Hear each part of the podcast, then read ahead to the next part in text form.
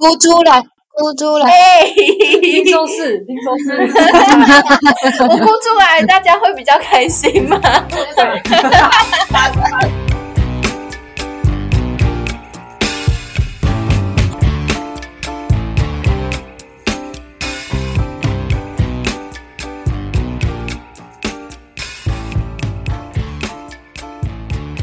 收听一陪咖蹦脆我是涵涵，我是雨宁，我是环环，好，我们这一次要讨论的主题是传说。那我们讨论的两个电影是阿比查邦的《记忆》，还有毕赣的《路边野餐》。那我首先先为大家稍微介绍一下这两部电影的故事。首先是记忆，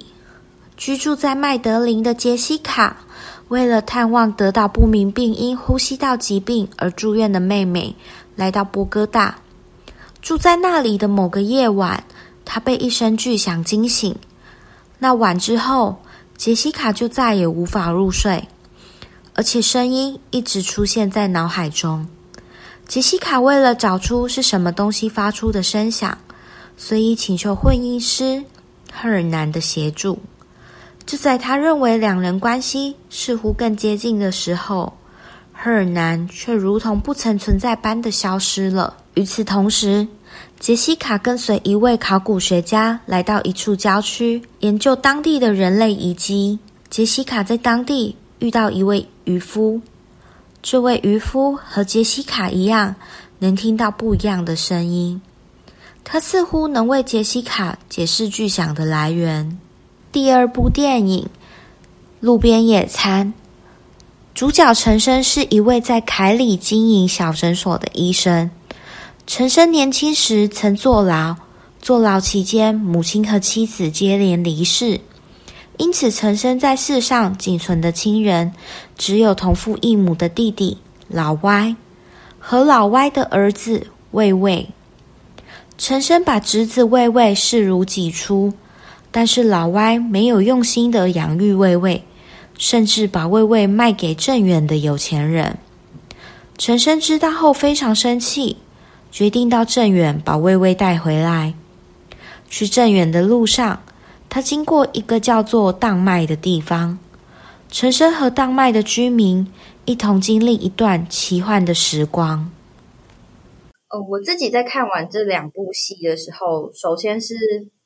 我对于路边野餐的部分，我自己看完的时候，其实这两部电影让我看完，我在录录这个音的时候，我其实第一次有这样的感觉，是我很不想要面对这两部电影去解析它，因为我觉得这两部电影某一很大的成分跟我自己太贴近了，对，然后。所以我决定，我今天要让我两个伙伴先说。那你等一下会说吗？来吧，雨宁。好，那呃，我在看《记忆》和《路边野餐》的时候，就发现他们是，就是都都算是叙述主角在多重目标的路上，然后去经历着一些没有伙伴、没有旁人可以佐证的魔幻时刻，所以。就是不管是观众也好，或者是角色他们自己也好，其实都没有办法确定那些到底是真是假，然后就只有感受是真的。真的要说的话，其实有，我觉得有点像是没有鬼的鬼片，因为到后面还蛮可怕的。然后在两部电影中都有出现一定分量的诗的成分。那我觉得《路边野餐》是描写生活中的诗性。然后记忆是描写诗性中的生活。所谓诗性中的生活，指的就是像在路边野餐里面，老陈他在现实之中，在他生活的勤勤恳恳之中，去找到一个诗意的观点，他去浪漫化、精炼化他的生活体验。那在记忆里面，则是杰西卡他从人文的一侧，慢慢的去找到他更接近生存的本质。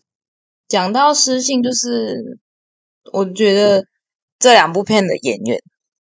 就是因为一一部是几乎都是专业演员嘛，一一部几乎都是素人演员，但是不会看到有任何那种不自在、不舒服的感觉，就好像大家都是就是摆在那个位置，然后就是不管那些充充满很多诗意的对白还是日常，就是有种架着摄影机。然后他们就按照标准化流程，然后开始随意的发挥自己日常生活中的动作，就还蛮喜欢这两部的这种感觉。其实我觉得记忆，我必须讲，记忆在一开始的时候其实蛮难啃的，但是其实当你静下心来去观赏这一部影片的时候，我觉得它的那个空白的地方其实是很有味道的。请你静下心来跟着他走的时候，会慢慢被他吸进去，就是有一点像刚才欢欢讲的那种日常，你会被他吸进去。因为我觉得怎么说，就是可能也是敬畏摆的地方也很巧妙嘛，就是让演员不需要刻意的去揭露这个角色的日常，他现在在做的事情就可以被捕捉到。好吧，我要面对，加油！哭出来，哭出来！哎，听说是，听说是，我哭出来，大家会比较开心吗？把这一段然后放在那个开头的，你们大家回来都是写的，是写的，大家这样。就是嗯，我觉得这两部分别让我就是很难面对自己的部分是，嗯，首先是路边野餐。路边野餐其实对我来讲，它其实更像是一个人犯了错之后，他在极度的后悔之下，他能够得到的最美好的赎罪之旅，或者是弥补之旅。因为从我的角度来看，我觉得老陈为什么这么在乎魏魏？因为魏魏对他来讲，其实当然是有他所想要的亲情，他所牵挂的亲情，包括就是他对于他的母亲的逝去，然后可能他跟他弟弟的不和谐。那魏魏其实是这个留在这个人世间上唯一跟他有血缘关系，然后又可能跟他比较亲近的人。再还有就是魏魏其实很喜欢就是那会跑的时钟，就是倒转啊，不论是倒转还是前进的时钟钟表。其实对老陈来讲，他过往的那一段时间，嗯，他带了很多的后悔，因为毕竟老陈其实坐了九年的牢，这样，然后在这个牢，就是他坐牢的这个期间，他的太太离开了，这样。离世了，就是这个其实是会让他很懊悔的事情，所以在后来那个迷幻的那个时时空，就是大家最赞誉的那个长达四十分钟的长镜头里面，他所遇到的事情，他在那个里面遇到了长大的魏魏，遇到了呃他的死去的妻子，他跟他们做了一些互动，就是有一点像是做了这些互动，然后去忏悔、去弥补、去。拆开他自己心中的那个结，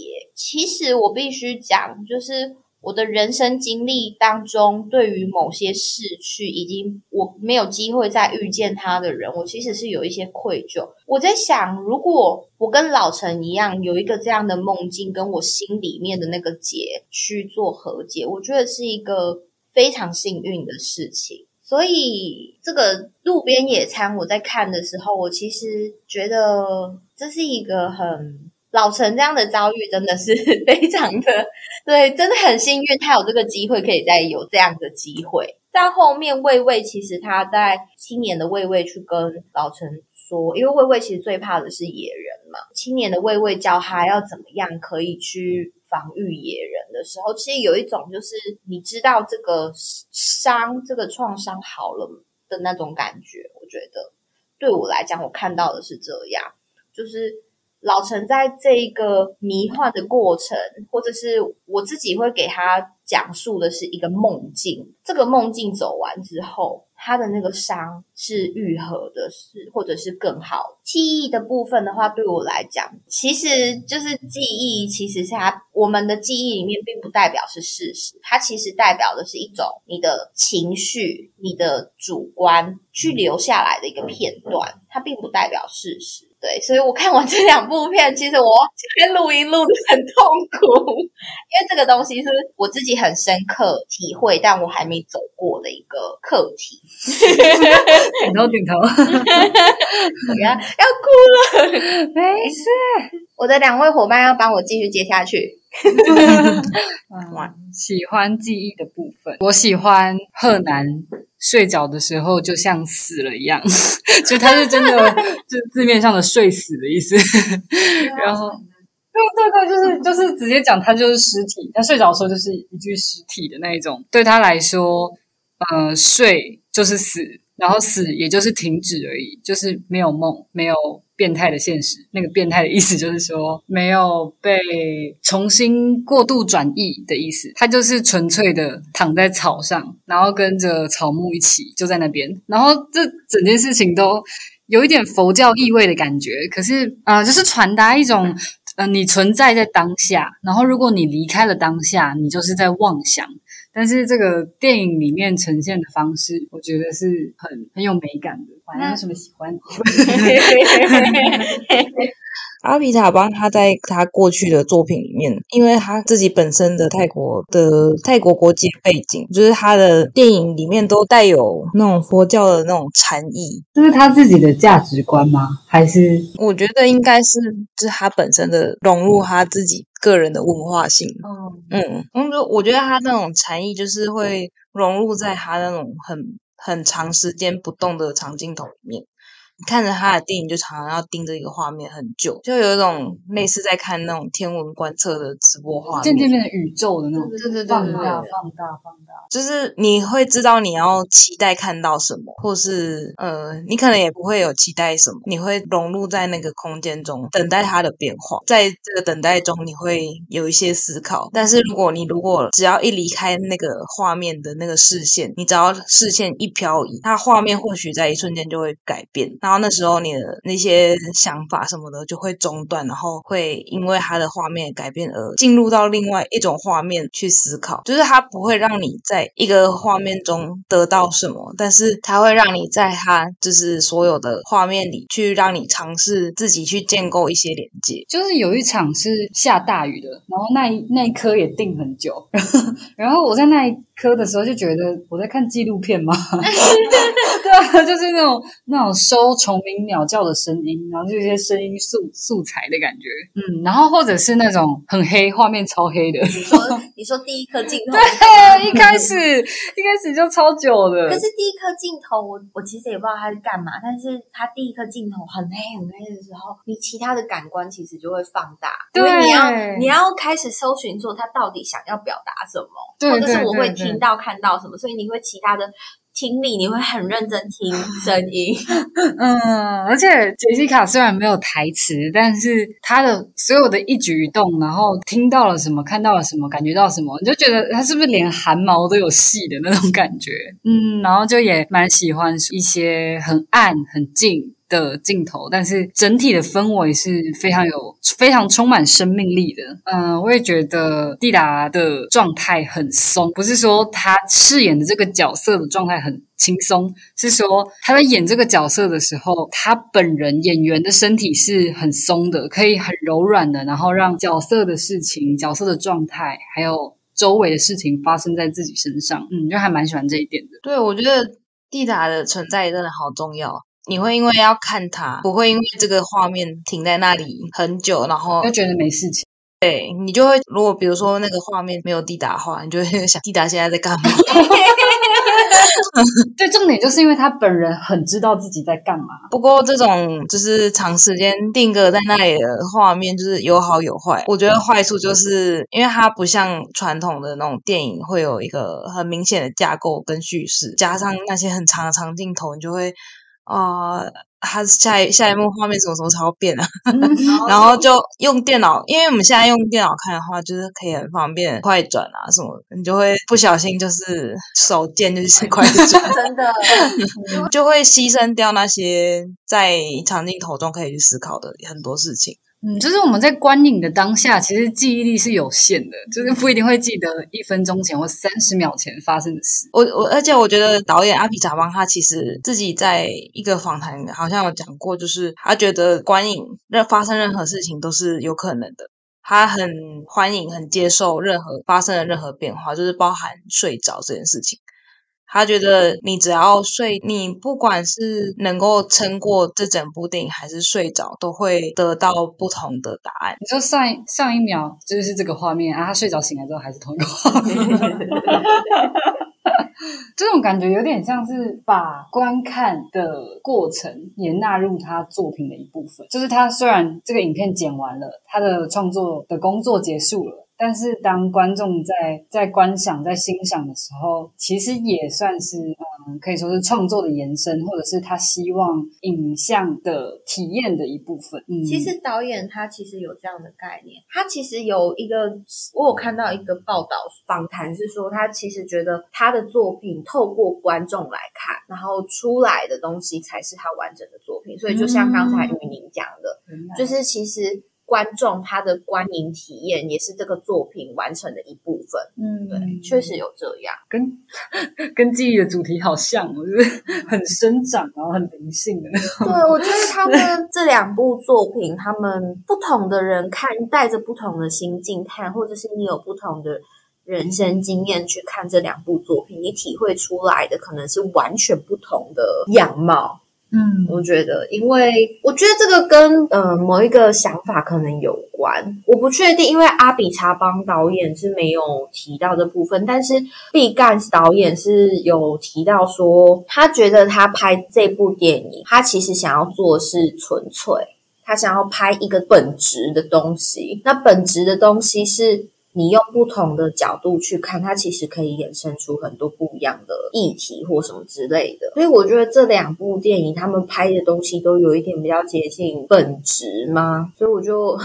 看这个电影会有不同的不同人看会有不同的看到不同的东西，这样。而且在说到不同人看，就是我觉得有可能也是因为刚刚说的，它没有一个很传统的叙事或是一个很传统的架构，它比较像是有点魔幻写实的感觉吗？对，就是很捕捉精神层面的事情，然后所以不同观众之间的诠释或者是主观看到的差异性就会比。呃，传统叙事来的更多更大，它也没有一个客观的事实可以讨论。所以，当我们聚焦在片中出现的各种象征的探讨的时候，就会渐渐变得有一点用形象学或者形象的眼光去看它。但我自己在看的时候，其实撇除慢或者是撇除分神的时间来说，其实还。蛮感动的，就是因为杰西卡从前面的呃焦虑的状态，然后一直到她遇到了中年的赫南，发现她自己是天线，就是到这里都很感动，但是到最后突然有一个是飞碟出现的时候，就是有一点小生气。想说，然后前面那种很美好的各种奔驰的想象，然后各种想象的自由，就到那边就死了。就不是因为说，就是不是因为我不相信外星人存在，或是外星人是这部电影的其中一个可能，而是因为呃，他前面给我的想象是那种哦，这个宇宙是很大的，然后它有非常遥远的过去跟未来，然后这一切都用某一种形式汇聚在一起，到这边都很浪漫，可是不一定是飞碟吧？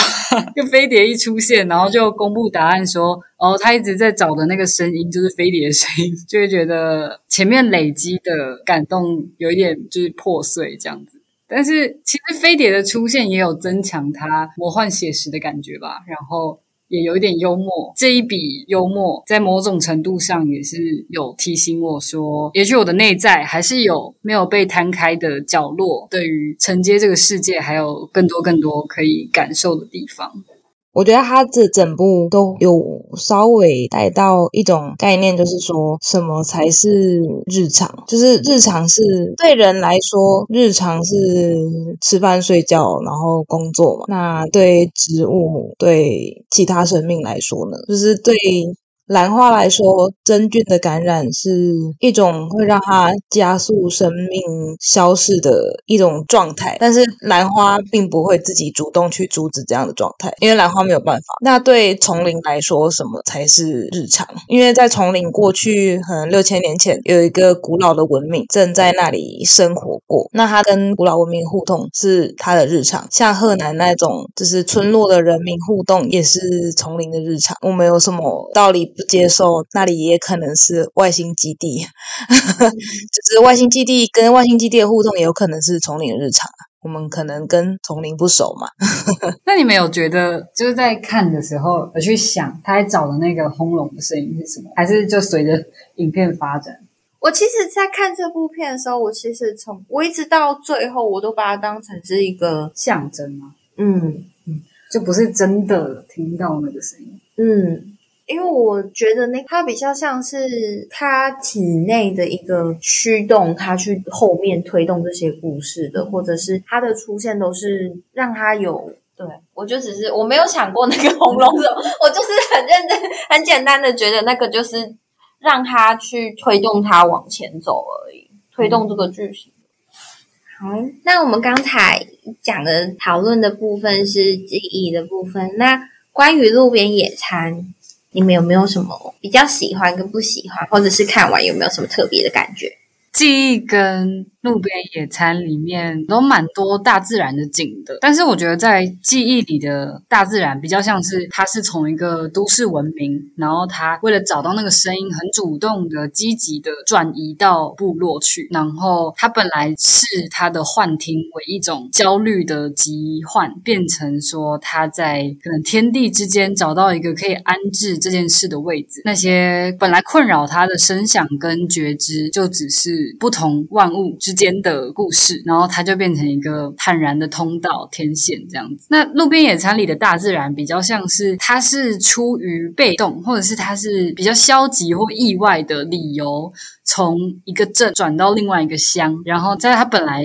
所待的位置是充满着人际的焦灼的，然后他被这一切缠绕他的事情挤压到一个暂时的真空的地方，一个他没有想过会存在的一个时我在看路边野餐的时候，其实觉得就有点刻意，就是那个刻意的感觉很重，就是会穿插很多导演的写的诗的旁白，就是还有像是野人的传说会出现。很多次这样，这些刻意会让你觉得很出戏吗？还是怎么样？还是你看得到？你觉得他这个痕迹做的很很明显？呃，就是这种刻意感和记忆相较起来，会有一种导演好像没有要留一个喘息的空间，让观众去思考出什么事情，好像就是要你坐在那里，然后一个多小时，然后把它要倒出来的东西全部看完，你才能够再自己去拒绝你的自己的想法。嗯。嗯，而且转场，它前面有一些转场是用融接的那种方式，也我也觉得那个有可能是刻意的来源，但是我没有觉得那个不好。但是比起前面的转场方式，我会比较喜欢后面有一段是可能手持，然后追在那个机车后面跑，然后机车开走了，他抄一个近路，然后再继续。接着拍人物的故事，在人物之间转换，觉得那个莫名有一点像 RPG 的感觉，就是 呃，老陈本来就是去解任务的，然后他在解任务的时候去触发不同的角色，就会有不同的对话。这样，我自己的理解是，就是刚才雨宁讲的那个，就是去抄近路，他下车之后，然后从一个小巷阶梯走下去那。我的理解是，那个是进入那个时空结界的地方。因为他最后出来的时候也是从那里出来，然后接到那个谁的，那个青年卫卫的长大的卫卫的车上。我的想法是，他的那个时空结界就是在从那一段开始到结束，是他从那里走出去。嗯，因为我其实，在看这部戏看完之后，我想到了有一个东西是，那个是虫洞吗？就是宇宙里面有一个虫洞，还是那个时空的环？就是它其实是平行平行在的，它的那个对接其实有时候是一个时空错位，但是你最后都串得起来。比如说张系就是老陈的妻子，在他的时空已经过世了，但是他其实在另外一个时空还活着。然后老陈进入了张系的时空之后，跟张系有一些互动，所以他解开了他的结。嗯，然后像。青年卫卫他在老城的时空是孩子，他很怕野人，但是他在青年卫卫的时空里面，他已经长大了，他已经不怕这些了，他找到了对付野人的方法。然后比如说像，我觉得比较特别，其实让我有虫洞这个概念的想法的，其实是在那个老医生，那个跟老陈同事，对他的同事，他说他的老情人住在镇远，然后拿了一张照片。他的老情人照片给老陈，然后跟他说：“你去找这个人。”这样，就最后那个照片里面的人是青年微微那个时空里面已经长大的微微。但是那个里面对我来讲是就是嗯，对啊，有一种时空交错，然后我就想到，所以我其实一开始看完，我第一个想法是，哎妈的多重宇宙，但是后来又觉得好像不像，因为可能我的人生经历的连接会比较连接到，哦，这是一个梦境，然后能够跟你已经不不没有办法再没有办法再跟他进行互动和解的人，你在那一个时空，在那个梦境里面跟他和解，这样嗯，跟那些事情和解。在路边野餐里面有多次提到野人的传说，但我在看的时候，从一开始就不觉得，呃，那个野人是在这个电影的设定里面是真实存在的。我一直在等待一个时刻，是关于这个野人的传说会用某种形式来解开，像是英文里面不是会说闹鬼是 haunted，然后也会说有烦心的事情一直萦绕在心头，也会用 haunted。我就觉得他前面说了。闹鬼，但是后面其实是要讲心里的结，然后野人就是代表着每个人最愧疚的事情。对老陈来说，应该就是家人吧，就是他跟家人之间的那些关系。其实野人啊，他一讲出来形容，他不是在那个那个新闻报道说什么脚多大，然后怎么样啊？或是你们小时候有听听过一个故事是雪人？有，我脑中冒出的是那个雪人，而且就虽然不相信，可是看到那个起雾的画面的时候，我就一直有点害怕那个野人会在那个雾里面。明明不是鬼片，这两片 两部都拍出鬼片的感觉。我觉得野人这个概念，然后再提到刚刚韩寒讲的那个冲动的那种感觉，你会有一种你心里知道这个，就是我们现在大部分的地方都已经现代化，但是我好像就是也没有办法去说。一个地方完全不可能会有，还还留有一些非现代化的产物。嗯，就是野人跟飞碟，嗯，都是在文明之中被排除，或者是渐渐被被忘记或不被承认的一个 Why not 的存在。讲到时空重叠，他有一幕还我觉得很有意思的就是魏魏的爸爸在跟老陈说魏魏被花和尚带去镇远的画面的时候，就是墙上有时钟，然后一些灯光，然后墙面突然却突然出现火车的投影。我觉得那个画面会有一种好像接下来啊时间要开始快进，就是你不知道时间的快进是往前还是往后，就是那个火车的运转的感觉，会有一种要把不知道是开回过。过去还是让我们会看到十年后，会会会有一种想要把我们带去另一个地方的感觉，这种提示的感觉。嗯嗯嗯，所以那个钟是为什么？就是路边野餐里面出现很多钟的图案也好，或者是表，或者是就是这个东西是什么？因为它不是顺着那个时间线叙述的，那它说不定其实是一个提示，就是它可能。现在的时空跟以后的时空那个提示，但是我们现在讨论才才发现，就是因为 时空它本身就一是一个不是用我们常态来计算时间的方式，就是因为我们看着钟看着表会觉得时间是一条线，可是如果今天是放到虫洞或者时空来讨论的话，时间不是线，时空不是。就像我一直看到那个钟的时候，就把它当成那个鬼片的暗示来看。我一开始没有想到为什么魏魏他的设定是那么喜欢钟，但是我后来发现他是青年微微的时候就哦，他那个喜欢时钟，而且他不是有去画火车嘛？去火车上画时钟啊？对，好像是有一个是在火车上画用画的。对，其实他可能跟那个我们看到那个 在跑的那个火车有关系。对，你刚才讲就是。可能是一个时间的提示，或者让我想要那那种，你有没有玩过还还愿吗？没有。对它还愿，它其实也是有一种类似，就是让玩家体验，就是你可以自己自由穿入，就是这个空间某一个时间点。就它它的游戏里面有一段，因为你要去不同时空去收集这一家人发生的事情，所以你会进到三个不同年代的这个家，就是里面的东西跟摆置摆设会不太一样的那种状态。然后，但是你知道你。因为你已经知道结尾，所以你必须去从过去发生的事情去截取那些讯息，去得知是会如何造成这样的结尾。嗯，就穿梭在不同片刻的一个，你说道具也好，对，交通工具也好，嗯嗯，嗯，我觉得《记忆》跟《路边野餐》都是很重视声音的电影，也都一定程度上的舍弃了视觉本位。像是在《记忆》里面，我们看到了很多定镜，很多长时间的画面没有改变，但是声音一直在前进的画面，然后跟有一些诗词的朗诵，或者是有长长的